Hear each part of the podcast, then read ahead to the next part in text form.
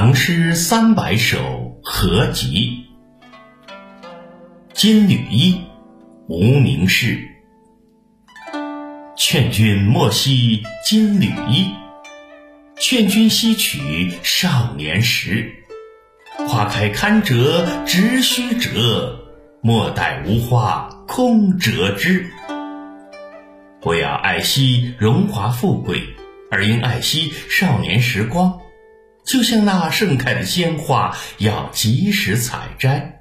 如果采摘不及时，等到春残花落之时，就只能折去花枝了。《山居秋暝》王维。空山新雨后，天气晚来秋。明月松间照。清泉石上流，竹喧归浣女，莲动下渔舟。随意春芳歇，王孙自可留。新雨过后，山谷里空旷清新，深秋傍晚的天气特别凉爽。明月映照着寂静的松林间，清澈的泉水在碧石上。流淌，竹林中少女喧嚣喜归来，莲叶晃动处，渔船轻轻摇荡。春天的美景虽然已经消歇，眼前的秋景足以令人留恋。《采莲曲》王昌龄。荷叶罗裙一色裁，芙蓉向脸两边开。乱入池中看不见，闻歌始觉有人来。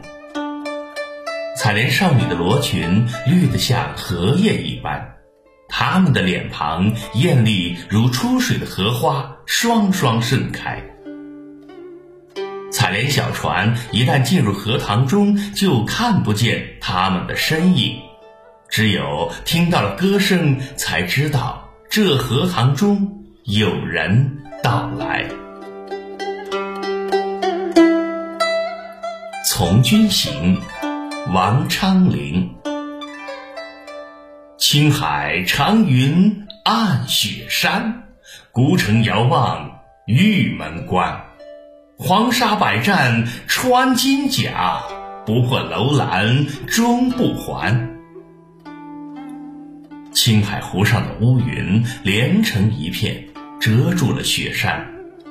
我站在孤城上眺望远处的玉门关，守卫边疆的战士们在大漠里打了许多仗，连铠甲都磨破了。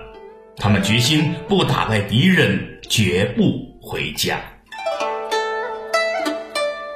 绝句一，杜甫。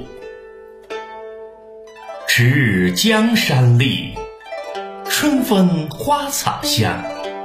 泥融飞燕子，沙暖睡鸳鸯。